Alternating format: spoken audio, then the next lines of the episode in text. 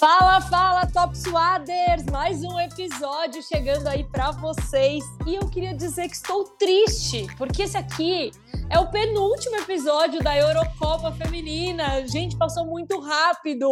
Um mês aí de Eurocopa Feminina aqui nos canais ESPN. Um mês que a gente vem falando só sobre Eurocopa Feminina aqui no Top Suado. Que coisa sensacional. Foi um mês muito bom, foi um mês muito legal, foi um mês assim para mim sensacional poder sentar aqui com uma galera para conversar sobre futebol feminino. Foi demais, demais, demais. Teremos um episódio especial depois da final, é claro que sim.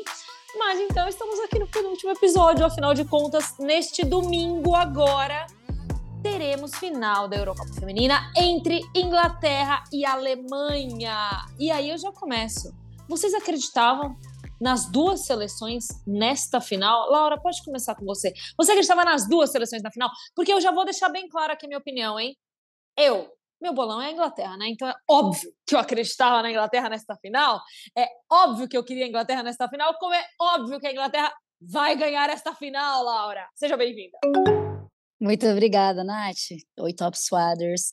É, cara, para ser bem sincera, no início da competição, se me perguntassem, eu colocaria Inglaterra e França, se desse o chaveamento também. E deu. Mas a Alemanha ganhou da França aí na semi.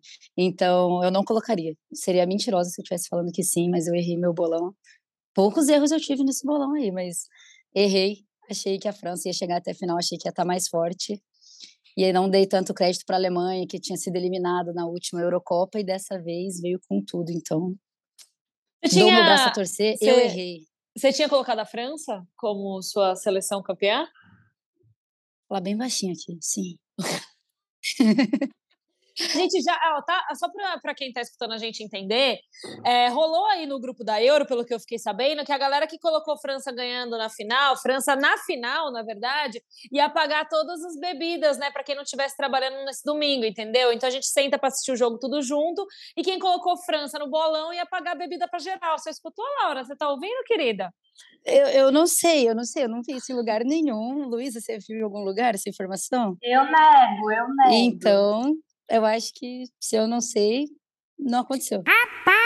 Não vi. Chega, Luísa, fala aí pra gente, não. chega mais. Me conte quem era a, quem eram as suas seleções nessa grande final. Bom, deixa eu primeiro falar. E aí, gente, como vocês estão? É muito bom estar aqui novamente com vocês. E eu não vou falar baixinho, mas eu vou ter que falar que o meu palpite era igual o da Laura. Eu também acreditava que ia dar Inglaterra e França. A Alemanha, para mim, não vinha como uma das favoritas, apesar do elenco metade renovado, metade já experiente, eu não contava com esse esse bom desempenho da, da equipe alemã, que é oito vezes campeã. Então é isso, eu não vou pagar a bebida no domingo, mas eu achei também que a França chegava na final. Só que assim, em minha defesa, e eu acho que a Laura vai até concordar, a gente sofreu muito porque a gente contava com a, com a Catotô, né?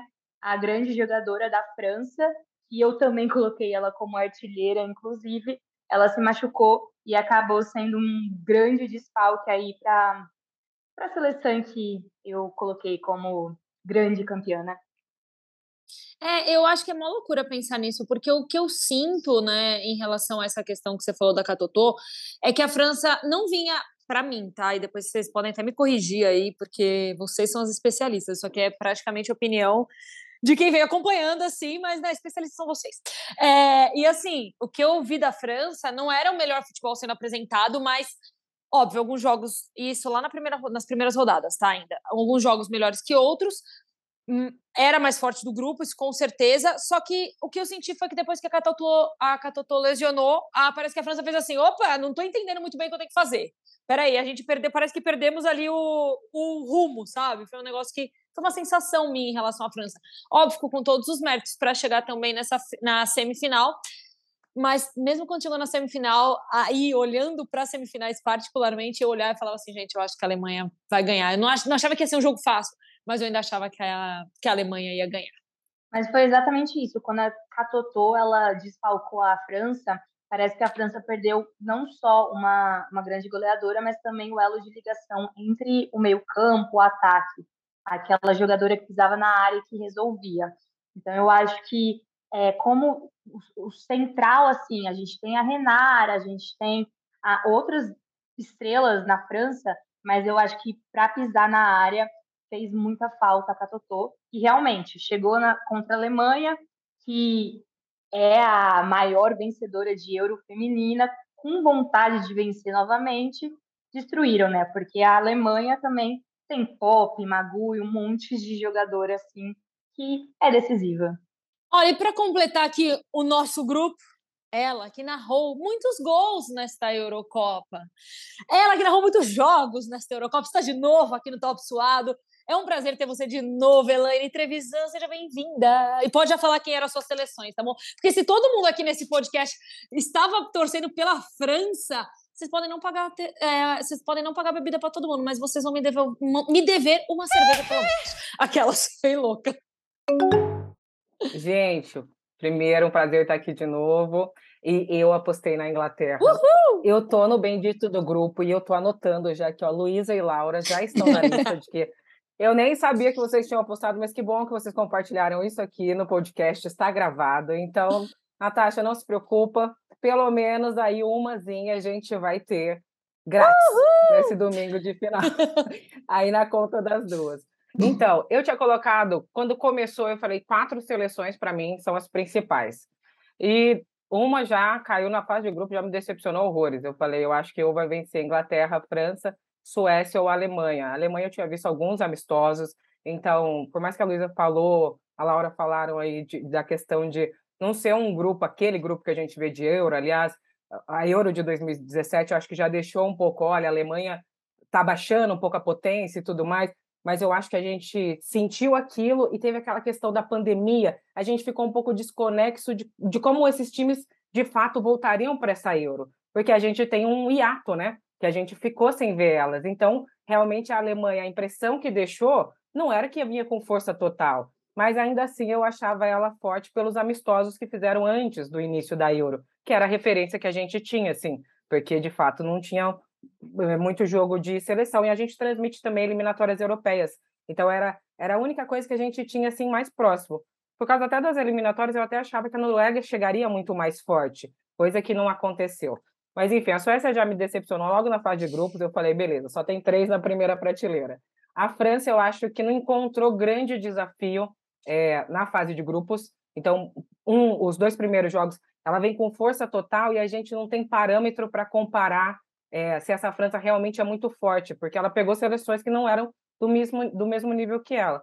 Perde a Catotô, a Renate, desde o primeiro jogo, eu achei que ela já estava devendo muito e eu falava, será que ela não está dando muito porque não precisa, porque as seleções são um pouquinho mais fracas? Mas ficava isso. E eu acho que, não só com a saída da Catotô, mas eu acho que o grupo já entendia que tinha que ser um pouquinho mais forte, né? Mas para aquela primeira fase foi igual. Então, gente, eu apostei na Inglaterra. Então, meu palpite ainda está aqui em cima. E a Alemanha, é, eu acho que foi a única das, das que eu coloquei que em nenhum momento ela vacilou. Ela veio grande, todos os momentos. A França, por exemplo, eu falei, nossa, vai atropelar a Holanda, coitada da Holanda, sabe? Naquele jogo que vence por um golzinho, né, prorrogação, e eu falo, meu Deus, o que está acontecendo? Aí eu falei, nossa, a Alemanha vai. A França vai apanhar sem saber de onde está vindo contra a Alemanha. E eu acho que mesmo assim foi um super jogo, foi um dos melhores jogos que eu vi da Euro, mesmo assim ela tentou se segurar, mas a Alemanha ela tá com uma coisa a mais, que eu acho que é aquela e eu sempre falo isso muito de time aqui brasileiro. A Ferroviária tem isso, o Havaí Kinderman tem isso, o Rio Preto tinha isso quando era campeão. É, é a, o se incomodar com perder. Uma olha para outra, quer ganhar, uma chama a outra, e isso faz muita diferença. Desde o fim do hino da Alemanha, que estão todas vibrando, a comemoração dos gols da Pop. É incrível como ela vibra, assim, sabe? É, nenhum, nem, nenhuma comemoração foi mais forte, mais pegada assim que ela dos gols que eu narrei. E, tipo, olhando a imagem. Então, apesar do meu bolão, eu tô com medinho, vou ser sincera. Eu também. Eu, eu também tô. Mas, é, até falando um negócio que a, que a Elaine falou da França, eu vi isso em algum lugar, eu não sei onde, eu queria muito dar os créditos, mas eu não sei para quem dar, e eu concordo muito. Quando a pessoa falou, eu falei, é isso, é isso que eu estava olhando e eu senti que faltava também na França. Desde o primeiro jogo na fase de grupos, desde de, dos três primeiros jogos ali na fase de grupos, depois todos os outros, antes da lesão da Catotô, depois da lesão da Catotô, é, a França, anímica, assim, é, para baixo, sabe? Se olhar, não sei, aquela vontade, às vezes o time ganha não porque tem mais capacidade, mas porque tem mais vontade. E eu acho que você olha para a Alemanha, elas têm vontade. Não sei se foi por causa da história da superação da Pop, né, das lesões, que é uma das principais jogadoras, capitã, duas lesões, não pôde participar das últimas Euros, vem nessa e participa, realmente, uma das artilheiras. Então, eu acho ela que é artilheira da Alemanha. A Inglaterra. Ela, ela é, é, uma das artilheiras. Da, junto, da Euro é, em não, si, né? A é, Beth mas Mead, é, isso, isso. Ah, sim, sim, sim, mas ela é a da Alemanha, né? Só para o Fan Sports mesmo. Exato. Tipo, lembrar sim, isso. Sim. Exato. Então, assim, eu acho que é essa coisa que parece que a França entrava desanimada todo o jogo, já, sabe? Tipo, então vai jogar contra a Itália, pô, uma seleção infinitamente mais fraca. Faz um joguinho morno, mais ou menos. Falou, cara, não é possível. A França tem mais que isso para apresentar. Tanto que uh, passou tranquilo no grupo, igual a Elaine disse. Eu acho que muito pela incapacidade das outras seleções, não pela capacidade dela própria, assim, como potência do futebol feminino que a gente imaginava. Então, eu, eu vi muito isso, assim, não sei se vocês sentiram da mesma forma. Eu acho que quando a gente. Eu concordo, eu vou. Vai, vai, Lu, pode ir, pode ir. Não, eu achei que você ia mudar de assunto, então deixa eu só pegar o gancho aqui. Eu concordo e eu ainda falo mais. A equipe da Inglaterra e da Alemanha, você pode ver que tem várias goleadas, porque elas não seguram o freio, elas sempre querem mais, elas vão atrás do gol. E a Alemanha, ela surpreendeu muito em conjunto. É, é a equipe que fecha em 11, até mais, porque as jogadoras do banco, as jogadoras que entram, fazem muita diferença. Então, a, Alemanha me surpreendeu, assim, com essa garra, essa força também. Então, mas eu puxo, então vou puxar isso que você falou, porque era mais ou menos em cima disso que eu ia fazer um, um enfim, em cima disso que você, que você falou, quando você fala assim, a Alemanha, quando ela começou a surpreender na Euro, eu lembro que muitas vezes no ESPNFC a gente falava muito desse coletivo. É óbvio que a gente tem uma outra que se destaca, a gente tem a artilheira dentro daquela seleção, mas a gente, como se você parar para pensar, toda, todo mundo que fez, pelo menos, toda seleção pelo menos fez um golzinho, vai ter uma artilheira, então tá tudo bem. Mas, enfim, a Alemanha tem a sua artilheira ali, que é uma grande artilheira dentro da Euro em si, mas a gente sempre falava do elenco, a gente sempre falava do elenco, a gente sempre falava do elenco, putz, esse elenco, esse elenco. A gente nunca destacava uma ou outra jogadora como é, só ela, assim, muito à frente, como quando a gente fala da Espanha, a gente falava muito isso, lógico, antes da lesão da Alexa Putelhas, quando a gente falava da Inglaterra, antes de começar, a gente falava da Kirby, a gente falava da, da White, então, assim, a gente sempre citava nomes. Quando a Alemanha entrou para a Euro, a gente sempre falou do coletivo. E aí, você fala desse coletivo da Alemanha, que pode sim ser uma grande arma contra a Inglaterra na final, mas tem o coletivo da Inglaterra também. Porque se você parar para pensar, a gente esperava grandes coisas da Ellen White nessa Euro. E não que ela deixou de ser uma grande jogadora, pelo amor de Deus, muito longe disso. Só que eram, assim, pode ser que a gente ela vamos colocar muito entre aspas, porque ela é uma grande jogadora, mas deixou a desejar dentro dessa Euro. Porque no final das contas, quando se pensa, eu vou falar o que eu acho em cima disso. Você fala Inglaterra, tem uma grande pessoa fora ali que fica na lateral do campo, que é a Sarina.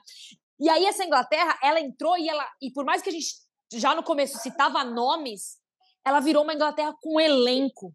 Porque qualquer uma que entra e saia de campo ali, geralmente resolve. Você fala assim, meu, ela fez uma alteração, você fala, meu Deus do céu, ela tá tirando, tipo, a melhor jogadora de nome, de peso. Aí ela coloca uma substituta, e a menina entra lá e faz um gol, e você fala assim, oh meu Deus do céu, o que está acontecendo?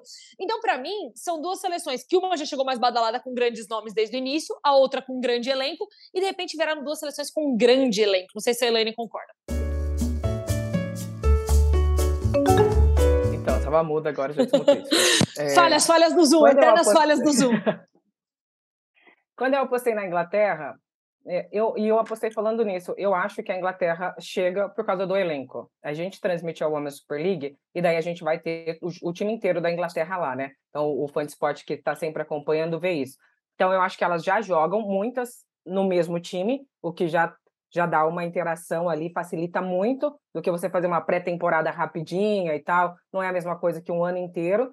E elas jogam entre si, né? Contra. As que não estão jogando juntos jogam contra, então conhece o futebol da outra e tudo mais.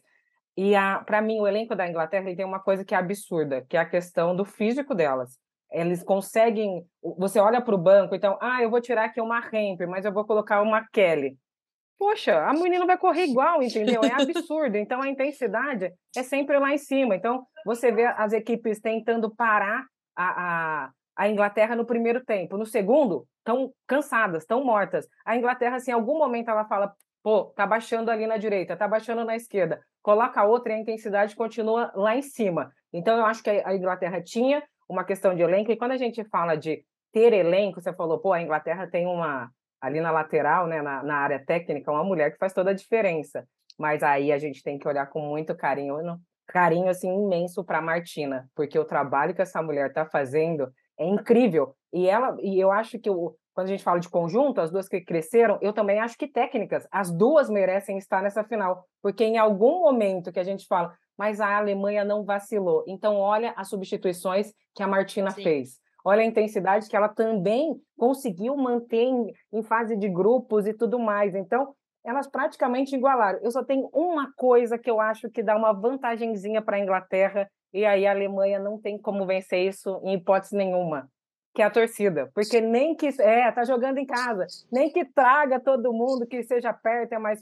A outra está jogando em casa, e a Inglaterra está usando isso muito bem. Quando elas vão, elas chamam a torcida, o momento que elas por exemplo, teve, teve jogos que eu vi a, a Inglaterra, o, o jogo contra a Espanha, né? Em algum momento eu olhei ali e falei, cadê a Inglaterra? Que está sempre ali buscando, buscando. E foi nesse momento que o estádio inteiro explodiu e trouxe elas de volta. Fez toda a diferença. Então eu acho que as duas têm grande elenco. Talvez o da Alemanha, é o que você falou, era mais conjunto, o outro a gente tinha mais estrelas.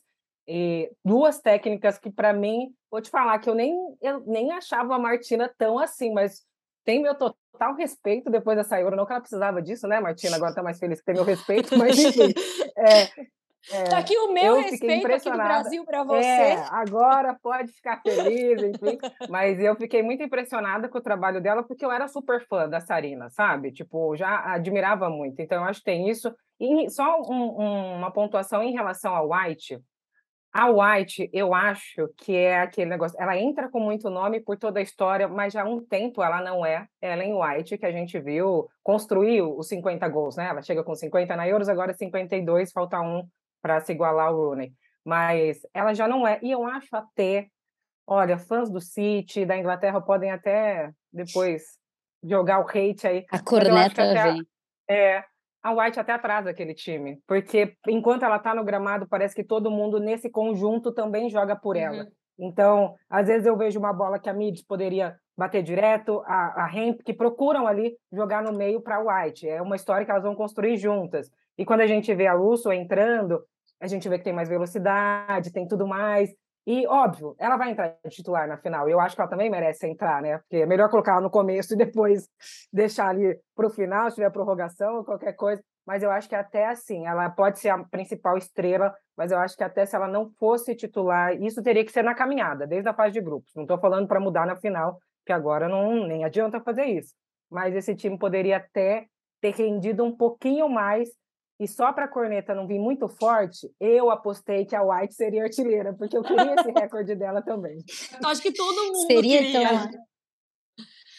Eu, eu, eu ainda Marta... acredito que ela pode... Eu ia falar, seria a Marta, é, seria a White a Marta da seleção inglesa, mas fica aí a minha corneta. Brincadeira, não quero tomar hate de ninguém. Pode falar, Lu. Não, eu ia falar que é exatamente isso. Ela eu quero que ela faça esse único golzinho para pelo menos empatar ali, passar, né? Porque seria muito bom. Não, mas um mas gol empata, né? Mais um, mais um gol empata. É, eu queria um que ela fizesse pelo menos dois, eu queria que passasse. eu já queria que passasse mesmo. Ah, eu queria. Ela já passou o 100, isso é bom.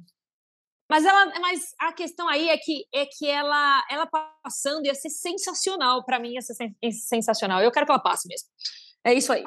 Mas pensa, a gente pode fazer o seguinte então se a Inglaterra vence, a Inglaterra vai jogar a finalíssima contra, eu espero, que o Brasil. Então é a chance dela fazer mais um golzinho. Aí também. eu já não quero. Aquelas. Aí eu já... Tá de sacanagem, Luísa. Tá torcendo contra a gente. Aí eu já não vou querer. Olha o hate vindo. Não, mas o que eu, eu só ia querer. Eu quero. Ô, Laura, eu queria que você me falasse uma coisa. A, a Elaine falou de um pontinho que pode ser a favor da Inglaterra. Mas hoje também estava discutindo com o Vitor Birner sobre isso que esse ponto a favor pode ser um ponto, entre aspas, contra. E explico por quê. Primeiro jogo da Euro, a gente falou isso também. A gente sentiu, é, era uma grande torcida para esse primeiro jogo, o jogo de estreia da Euro Feminina. Inglaterra em campo, sua grande torcida recebendo elas. E você sentia as meninas em campo mega nervosas. É óbvio que elas foram se acostumando, as torcidas estiveram presentes, só que a gente está falando de uma final em Wembley, uma final onde a Inglaterra, que geralmente, na grande maioria das vezes, bateu sempre na trave, tanto a feminina quanto a masculina. Então, a gente está falando de uma Inglaterra que tem também em cima delas um peso enorme. É tipo assim, o futebol está realmente voltando para casa. Vai ser com o futebol feminino que o futebol vai voltar para casa? Será? E aí você coloca elas dentro de Wembley com uma torcida que pode ser a maior torcida, não só da Euro feminina, mas da masculina também.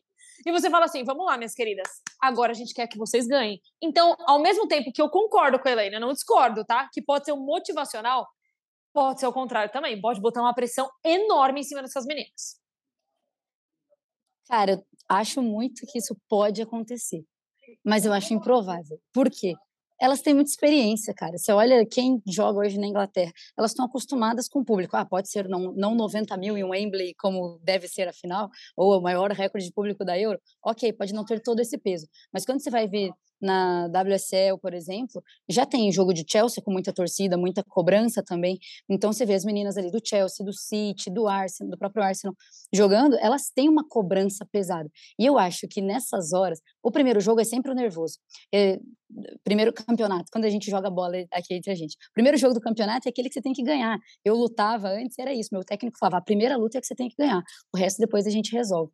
Eu acho que o primeiro jogo, talvez o nervosismo maior ali tenha sido por isso. É o primeiro, é aquele putz. Mas agora elas já vieram falando, cara, a gente meteu 4, meteu 4 a 0 na Suécia. Ok, não é a maior seleção favorita, mas é uma das maiores seleções femininas. A gente meteu 4 a 0 na Suécia na semi, sabe? Eu acho que dá pra gente em casa trazer isso isso, assim. E agora, particularmente, eu estou torcendo para a Inglaterra para isso, para o futebol feminino na Inglaterra ter batido recorde de público, batido recorde de público de uma euro entre feminino e masculino, e também para, claro, falar que o futebol veio para casa, se é que é a casa do futebol, né? Porque eu acho que a casa do futebol é aqui, ó, onde nós pisamos, Brasil, mas se eles acham que é lá que seja, então a volta com o futebol feminino seria, putz, gigante assim, Imagina! Assim, para modalidade.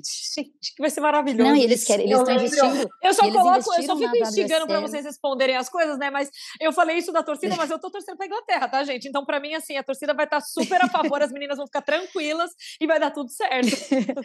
Não, é um ponto a se questionar mesmo. Mas eu acho que quando a gente pensa até eles têm, a, eles têm a Premier League, que é o maior campeonato mais competitivo do masculino, e se orgulham disso.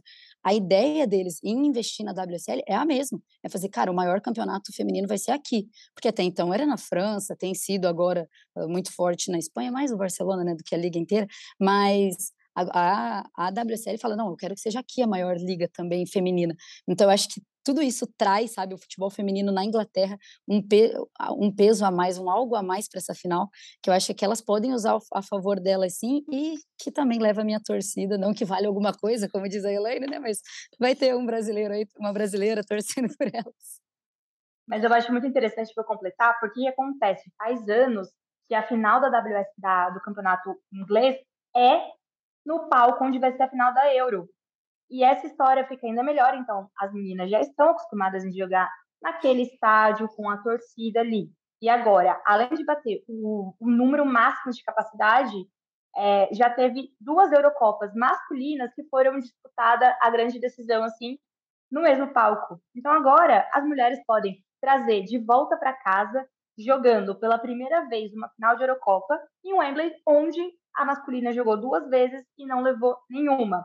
E só concordando, é, contra a Espanha, que a Inglaterra teve menos posses de bola, a torcida pegou, levantou e fez toda a diferença. Então eu acho que essa equipe ela está muito bem acostumada, entrosada e joga com pressão a favor assim de uma forma espetacular. Olha, Gente, deixa eu só completar aqui claro. rapidinho isso que a Luísa falou. A Inglaterra, inclusive, jogou com a seleção já em Wembley. Quando retorna aí o primeiro jogo, já é lá. Então, ela sente um pouco disso, né? E tem uma outra questão, que é a questão do, da torcida. Eu acho que em 90 minutos, não. Eu acho que essa, a questão do negativo, o, o Nath, pode pegar nos pênaltis. Porque daí é, é, é um chute você tem a casa inteira lá, você fala, caraca, a galera veio aqui, me deu força, nanã. Eu acho que pode pesar em alguns momentos mais específicos, mas se elas conseguirem resolver na bola ali, jogando, sem ir para os pênaltis, nem que for na prorrogação, que fica um pouquinho mais tenso, mas ainda na bola, acho que pode ser muito a favor. E depois, até nos pênaltis, pode ser a favor, mas daí é muito da cabeça da pessoa, né? Cada um é aquela caminhada do meio de campo, pegar a bola, colocar na marca da cal e a passada para trás é outra história e vai da cabeça de cada um. Mas eu acho que se for pesar negativamente, o meu medo é se, se essa decisão caminhar para os pênaltis ou, ou coisa assim, e daí a gente vai de novo para a área técnica, porque essas mulheres podem fazer a diferença assim, no chamar, em fazer uma preleçãozinha ali e, e falar, oh, é nosso, é isso, vamos usar isso a favor, isso contra e tal. É, eu lembro de. Foi, agora não vou lembrar qual foi o jogo, mas foi agora na fase de mata-mata, já que alguém virou e falou assim: não, aí a Inglaterra desce pro, pro vestiário, aí elas voltam e volta tipo um outro time. Falaram assim, meu, e elas voltam e voltam. Eu não lembro qual jogo foi com, contra qual seleção que foi. Eu sei que foi na fase de mata-mata já. E tava assim: não, a Inglaterra entra os, 45, os primeiros 45 minutos meu, tá, ok, jogou bem, mas não era nada do que estava se apresentando. Daqui a pouco elas vão pro vestiário e volta. E alguém virou e falou assim no programa: Meu, o que, que será que a Sarina falou para essas meninas dentro do vestiário? Porque não é possível, não é possível. No jogo contra a Espanha foi isso, né? Pode ter tipo, sido, eu não lembro em qual tempo, jogo que foi. segundo foi outro jogo. Então, que loucura que é isso. Mas, ó, pra gente concluir a fase de Copa América, porque eu queria falar só de uma outra coisinha antes de terminar, eu queria que vocês citassem para mim qual jogo para vocês foi mais legal de ter visto porque é óbvio que eu acho que o mais legal vai ser essa final, mas a gente ainda não viu, então vamos falar sobre o que a gente já viu até aqui. Manda aí, Laura. Inglaterra e Espanha. Eu tinha uma expectativa muito grande para ver e acho que foi o maior jogo, ao meu ver, de gostoso de assistir. Então, enfim, isso aí. E você, Lu? Ai, passa pra Elaine, tô pensando. Vai, Elaine. Ai, cara, eu tô super. A Elaine. Eu tô super pensando eu, aqui. Elaine, você foi o, da, você foi o do, do, dos oito gols? Era você que tava narrando? Porque eu lembro disso. A Elaine. É, minha filha, você tem que falar que foi esse. Você tem que falar assim: ah, o melhor jogo pra mim foi aquele que eu saí sem voz. Eu narrei oito gols. Aquele que eu não. Garganta então, de ouro da Aqueles que eu não tinha mais garganta. No dia seguinte eu precisei ficar muda. Ó. Não, eu passei ali no, naquele setorzinho de convivência ali, passei, levei todas as maçãs, enfim. Não, mas ó, esse que a Laura falou, eu esperava um atropelo da Inglaterra, real. Porque a Espanha, para mim, já não estava mais caminhando, já ia ficar por ali. Então foi um super jogo, porque ele me surpreendeu. Você lembra, Nath, daquele que a gente. Eu vendi esse jogo como se fosse final. Gosto, era eu gosto era o encontro das campeãs. 0 a 0 1 a 1 né? um empate. Foi uma coisa que eu falei, meu Deus, não é possível que as minhas seleções que estão jogando fizeram isso. O da Noruega, do 8 a 0 foi um jogo, para mim, maravilhoso, mas o primeiro tempo acabou 6 a 0 Falei, meu Deus, onde isso vai parar? Eu não vou acabar, eu nunca mais vou acabar e... de falar gol nesse jogo. É basicamente é. é um minuto de jogo, um minuto de gol, um minuto de jogo, um minuto de gol. Era tipo, é, é, lembrança ruim, mas era tipo um 7 a 1 Quando eu respirava, tipo, Taylor, falei, meu Deus do céu, sabe? E só que a Noruega, eu tenho uma queridinha lá, né? Então eu saí meio sofrida desse, desse jogo. E, mas eu acho que um que eu vibrei muito, e também porque era a minha despedida da Euro, foi esse último, foi o França e Alemanha. E porque eu acho que quem passasse dali, e eu achava já que era a Alemanha, eu falei, tem chance de tirar esse título daqui eu apostei, então vai ficar ainda melhor para a final, entendeu? Então, se eu tivesse que eleger um, eu acho que essa Euro foi de jogos que eu achei que eu ia entregar tudo e não entregaram nada, e jogos que não iam entregar nada e entregaram tudo. Então, para mim, ela foi de altos e baixos, assim, mas sempre é, me surpreendendo. Eu, eu colocaria para mim esse último, o de quartas, França e Alemanha. E para você, Luísa? Bom, meu momento agora, então, antes de dar o jogo que eu assim, que eu gostei mais de assistir, eu vou falar que quem não assistiu quem não conseguiu acompanhar todos os jogos pode entrar agora no espn.com.br, porque a gente tem os melhores momentos, os gols de todos os jogos. E tá no, tá no... Jabá, ela faz o jabá dela. Tem que fazer sempre. Eu faço o meu jabá. Ela tem que fazer sempre. E, e daí, como eu fazia o jogo, as coberturas pelo site, eu acabei acompanhando assim, muitos jogos. E eu vou listar. Eu vou listar Tá, tudo bem, deixa eu pensar. A Inglaterra, 4, Suécia 0. Não que eu esperava um grande jogo, mas para falar alguma coisa diferente das meninas aí também, a Inglaterra, nesse último jogo da semifinal contra a Suécia, ela jogou muito bem, ela jogou muito bonito, ela já estava muito entrosada, teve um golaço de calcanhar. Então, assim, foi um jogo muito bonito para assistir a Inglaterra. Não é um jogo que eu esperava, não é um jogo que eu achei que seria uma goleada, e a gente sempre espera que a Suécia, é, pelo menos, consiga marcar um golzinho ou fazer alguma diferença, e a Inglaterra conseguiu anular. Então, eu acho que taticamente foi uma evolução do time da Sarina, de novo, mais uma vez. E ela mexeu muito bem, todas as substituições foram fizeram a diferença em campo. Então, eu vou deixar esse último aí, da Inglaterra 4, Suécia 0. Eu, vou, eu concordo com todos os jogos que vocês falaram, mas eu vou pontuar o primeiro jogo da Euro. Inglaterra e Áustria. E não pelo jogo, uhum. mas por tudo que ele representou. Porque eu acho que a final vai, vai ser gigantesca e muito maior do que, óbvio, o jogo de abertura, claro. Mas até o momento, porque nós temos a final ainda para falar dela, não é? Nós temos que falar daquele jogo que representou muita coisa. E aí não estou falando de coisas táticas também, que nem ela falou. Eu acho que, sabe, se parar para pensar, foi um jogo que me tirou arrepios, assim, sabe? De você ver o que estava acontecendo. E aí, as meninas, tipo, o trabalho de vocês em cima disso, e você fala: caraca, isso vai ser gigantesco, sabe? E eu já falei isso com a Elaine no, no, no, episódio que a gente gravou, que a gente passou, eu, ela e o Dom, que a gente teve um episódio que a gente ficou um episódio, praticamente meia hora só falando de tudo que se representar e do quanto a gente estava feliz em relação a isso. A gente ficou, gente, juro, meia hora. E falando e arrepiando, assim. Então eu vou colocar o primeiro jogo. Eu acho que não foi, nem tô falando de coisas táticas. Ele foi 1x0 só. É, foi um jogo, tipo, terminou 1x0. As meninas estavam nervosas, tipo, foi o que eu falei em relação à torcida, isso da, sabe, abertura e tudo mais.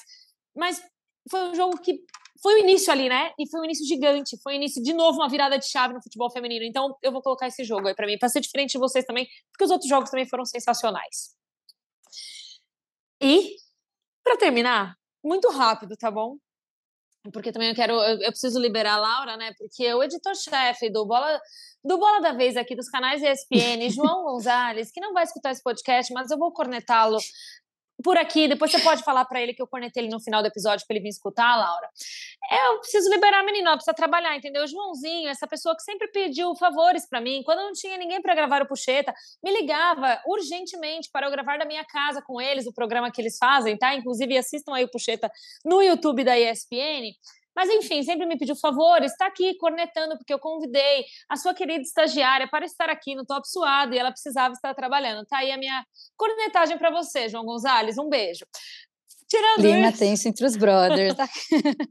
Tirando isso, a Luísa lembrou de uma coisa importantíssima. Temos neste final de semana também a final da Copa América Feminina entre Colômbia e Brasil, as donas da casa recebendo a seleção brasileira aí. Seleção brasileira que viemos aí falando sobre algumas falhas que, tive, que teve aí neste. Nossa, nós temos dois minutos de sala, a gente vai morrer. O editor já está aqui, o nosso produtor já está aqui, ó. Caso precise de outro link, preciso criar, hein? Então tá bom, vamos lá. Ah, muito rápido. Como que vocês imaginam? Eu já tô pensando que o Brasil vai ganhar, porque o Brasil, para mim, é favorito nessa final. Acho que todo mundo concorda com isso. Façam um joinha aí se alguém, se vocês discordam, alguém só me corneta. Mas bom, todo mundo concordou, só para quem tá escutando. Brasil favorito. Independente de quem ganhe a, a Eurocopa agora. Isso, independente mesmo de quem ganhe. O Brasil está muito atrás de qualquer uma dessas seleções europeias que está na. As duas que estão na final. Não precisa ser de todo mundo ali, não. Mas as duas estão na final. Elaine, comece por você. Sim, vou falar rapidinho, mas sim, tá abaixo e a gente vê isso até pelo nível. Eu acho que eu coloco o ponto principal que a gente tem que ter, a questão e a intensidade física. Isso a gente não tem e isso a gente precisa trabalhar em temporada. Então, o campeonato daqui, que as meninas jogam, também precisa estar. Se elas jogam na Itália e tudo mais, a gente tem pouquíssimas jogando na Women's Super League, o que faz a diferença sim, porque eu acho que a tática a gente está entendendo. Discordo das táticas da Pia? Discordo, mas daí ela que é técnica, né? Então, vamos trabalhar a intensidade, que talvez é uma coisa que já ajuda muito. Depois a tática vai se reorganizando. Vai lá, Laura. Concordo com concordo 100% com a Elaine. Estamos abaixo. Eu acho que aquele amistoso que a gente fez contra a Inglaterra só serviu para nos iludir. Essa é a verdade, iludiu o fã brasileiro, porque a Inglaterra não estava do mesmo jeito que está hoje, uh, nem com o mesmo ânimo e nem com as mesmas peças, né? Porque tava, teve muito time reserva, até pelo que eu lembro. Então, assim, Acho que a gente está muito abaixo, tem muito feijão com arroz ainda para a gente comer e correr atrás delas. Nisso, intensidade e a Pia, gosto, gosto da ideia, gosto da, da ideia de renovação e trabalho a longo prazo, mas ela talvez tenha que repensar. Os últimos jogos me fizeram pensar um pouquinho mais, mas no geral é isso. Gosto das mudanças que a Pia tem feito de renovar a seleção.